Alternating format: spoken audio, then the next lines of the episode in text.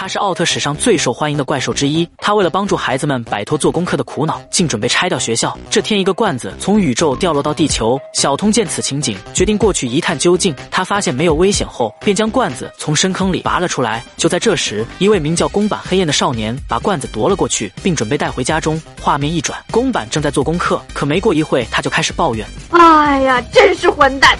这功课怎么这么难呢？突然，桌上的罐子开始晃动，还发出求救声，引起了宫板注意。他低头望去，而里面被关的是小怪兽塔一肖。此刻，他请求宫板救他出去，帮你出来。你能帮我做功课吗？好说。两人达成约定，宫板黑焰转动按钮，将塔一肖从罐子里放了出来。可还没等塔一肖松口气，宫板便让他去做功课。这些题目怎么那么难做呀？什么？你不会做？塔一肖为了不给怪兽家族丢脸，于是，在试卷上乱写一通。第二天清早，老师发现宫坂的作业全部写错，要求他回去重做。今天回家重新做一遍。放学回家后，宫坂拿起木棍，开始训斥楚楚可怜的小怪兽。如果我稍微认真一点的话，也许……现在已经来不及了。这功课怎么办呢？就在这时，塔一肖灵机一动，他对公板说道：“如果把学校拆了，以后不就没有作业了？”两人经过商议后，立马采取行动。公板把塔一肖带到学校附近，你这个吧，好。哎，在公板的鼓励下，塔一肖摧毁了教室楼。但好景不长，凤元收到怪兽出现的消息，当即变身雷欧出现在塔一肖身后。讨厌，别烦我，我正忙着呢。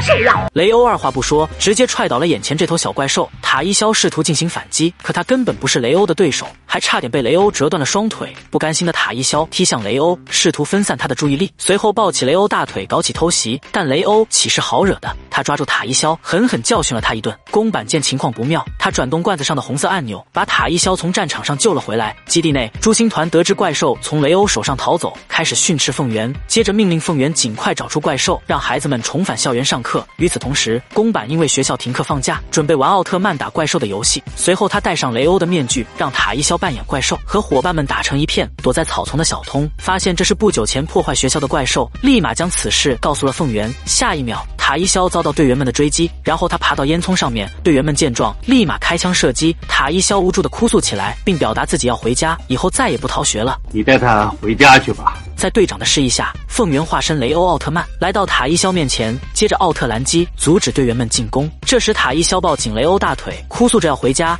雷欧，我要回家去，求求你，你带我回去吧，我感到害怕，求求你，拜托了，雷欧。看着小怪兽可怜的模样，雷欧让塔一肖骑上后背。故事的结尾，宫坂和小怪兽做了一番告别，随后塔一肖在雷欧的帮助下回到了自己故乡。